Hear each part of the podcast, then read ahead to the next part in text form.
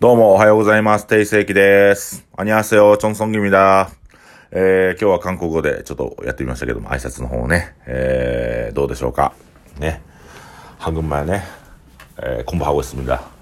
こんボハゴスミみだというか、日常会話ぐらい僕喋れるんですけど、まあ韓国語はね、ちょっとイントネーションがおかしいと、えー、韓国の友達には言われております。あのー、ね、命食堂、天国、天国ゼータ、え、今も、えー、ノンアルコールのイベントやってます。えー、0%、えー、イノテンズ0%という企画やっておりますので、そして、えー、木曜日はケイちゃんが、今、あね、ですね、新しい店をオープンするために、鳥の勉強するために鳥を仕込んで美味しい鳥を出しております。えー、てなもんで天国では今ね、えー、通常時も鳥を置いてますんで、ちょっとね、僕らが提案したい新しい焼き鳥食べてみてください。ぜひね、美味しいですよ。はい、ということで、えー、今日はですね、まあちょっと、僕、まあ、あのー、実は、その、お客さんとかにサウナを、いいですよっていう風に宣伝したり、なんか僕が今いいなと思ったことってみんなに教えていきたいなと思って、それ遊ぶとこでもそうなんですけども、まあお酒飲むとこでも自分が遊んでるとこ皆さんにこんなとことしたらいいよ、あんなこ、あんなことしたらいいよ、みたいな感じで。で、とにかくこのラジオもそういう側面があって、えー、っと、まあ、サウナみ、皆さんにお勧めして、すごいサウナーの方も増えて、その共通の話題で、えー、サウナで盛り上がったりすることもありますし、えっ、と、また、あのー、ね、僕からすると、やっぱり疲労回復がすごいので、皆さんの仕事のパフォーマンスが上がったっていう声も聞きますんで、本当に皆さんサウナね、進めるとかったなと思います。で、サウナに関しての、え、ラジオはまた、えー、いつか後日ちょっとね、サウナのしっかり入り方、皆さんこのラジオで教えていきたいと思うので、ぜひそちらも聞いてほしいんですけども、このラジオっていうのはね、そういう僕が面白いよとかいいよとか、で、またね、あの、まあ、思考というか考え方についてもいろいろラジオで喋ってたりするんですけども、なんかこんな感じで、え、おすすめですよ、こんな考え方したら結構人生って楽ですよ、みたいなことを、まあ、飲食店関係ないんですけど、喋っていってるわけですよ。で、まあ、ぜひ皆さんにチャレンジしていただければというか、まあ、読書とかね、趣味にするのにはすごくいいですよ。このやっぱり、うんとコロナ禍でなかなかどこにも出かけられない中、本を読むとね、別世界に飛び出せるんで、ぜひそういう僕のラジオを聞いて、本読んでみたいなって、おすすめの本もまた後日、明日やろうかな。おすすめの本の、うん、やりますんで、ぜひ聞いてください。で、今日は、ね、今日はおすすめしたいドラマがあるんですよ。でこれね、本当に見てほしいです。皆さんに。はい。そのドラマというのは、先ほど僕韓国語で喋りましたけどもね、マイディアミスター、私のおじさん。韓国、えー、韓国の題名は、ナエアジョシ。はい。ということで、このドラマなんですけども、えー、とにかく、まあ、16話。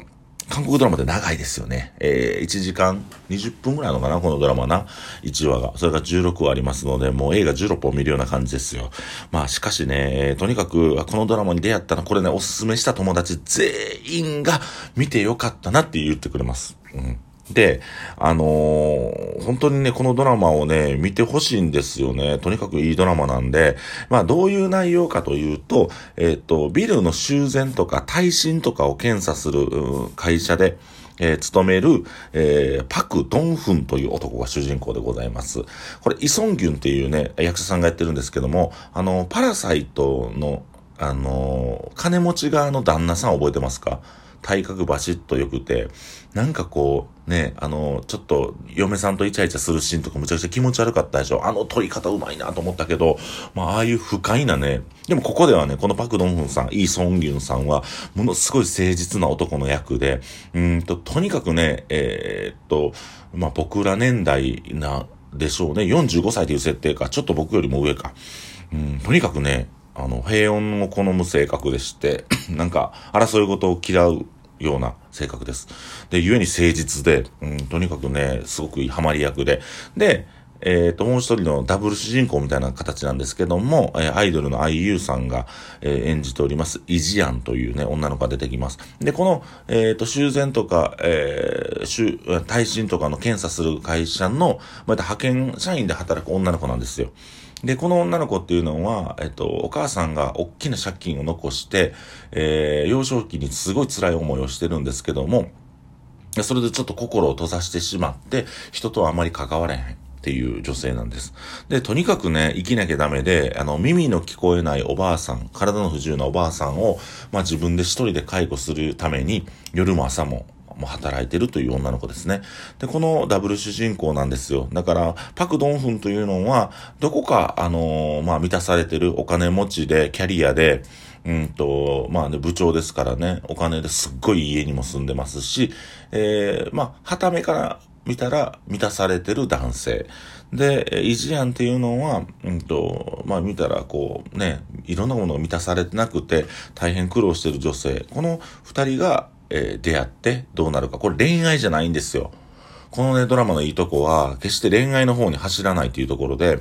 で、何かって言ったら、このパクドンフンっていうのが、えー、っと、実は、えー、社長が、社長っていうのが、あの、愛の不時着で耳やろうって覚えてますかね？背のちっちゃくて男前な。ね、あの、若い時の、誰やったっけ？えー、みえ、み、もう、えわ、忘れた、忘れた。で、その、耳野郎が、えー、社長役なんですけども、大学の後輩に当たるんですよ。で、この大学の後輩は実は主人公のパク・ドンフンの奥さんと不倫もしてるっていう関係性で、この社長がこのドンフンを陥れるために、まあ、あることをすると。で、そのあることをしたことを間接的に、このイジアンちゃん、IU 演じるイジアンちゃんが助けてしまうというところから物語は始まっていきます。で、まあ、えー、っとね、このドラマのやっぱり見どころっていうのは、えー、多彩なキャラクターなんですね。この、ドンフン、3分、2分、3分、2分、だ、3分、4分、9分っていう、ふんふんふんと3人が、これ兄弟なんですよ。で、このね、兄弟愛がとにかく素晴らしいんで、もうここら辺もね、涙ちょちょぎれますよ。で、えー、ドンフンが次男、3分が長男、義分が3、3番目なんですけど、あのー、このお話の前半、このパク義分っていうのは気性が荒くて、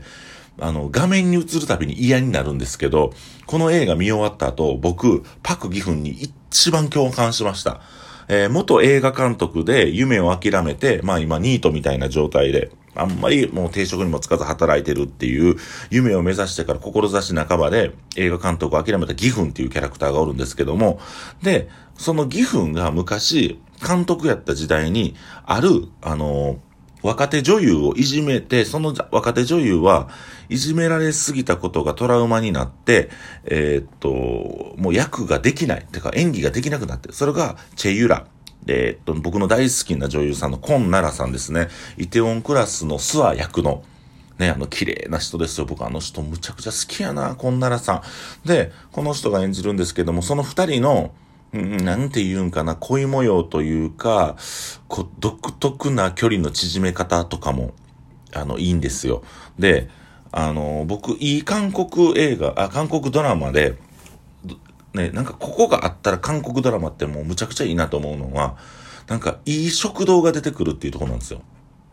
イテウォンクラスでもそうじゃないですか。あのー、イテウォンクラスも出てくる、丹波、丹波もね、あそこもいい食堂でしょ。で、チャンガの店もなんか魅力的でまた行きたいなって、なんかこうね、このコロナが明けたら韓国旅行行った時にロケ地巡りしたいなっていうようなところなんですけども、やはりね、このマイディアミスターの中でも出てきますね。えっ、ー、と、いい、酒場というか、で、ジョンヒの店っていう店なんです、あの、お店なんですけど、もうそこね、なんていうかメニューもなくて、ただ酒とちょっとした当て、で、毎日こう、おばんざいが入れ替わり立ち替わりで、で、まあみんなが持ってきた食べ物を調理するとか、地元のやつがずっと集ってんねやな、で、この店にとにかく行きたい。ね、ソジュを飲みたいですね。クククククッとね。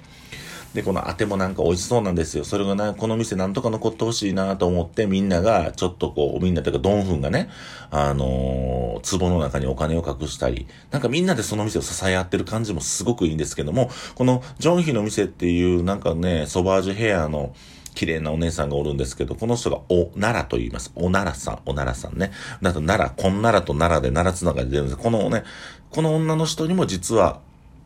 あの、なんていうかな、人には言えない何か過去があるんじゃないかなということで前半出てきます。で、とにかくこの映画、あ、このドラマっていうのは、あの、癒しがテーマになってると思うんですよ。で、多少ね、話の中盤ぐらいまで辛いことがたくさん続くんですけども、後半に向けてすごくね、胸が救うというか、もう見てて自分の心が浄化されるようなドラマです。マイディアミスター。このドラマね、ぜひ見てほしいです。この僕10分かけて今日喋って、皆さんに分かってほしい。とにかくネットフリックスを開いて、ぜひ見てほしいドラマ、マイディアミスター。見てくださいね。うん。チャルプタッカミだ。イェー、アンニョン。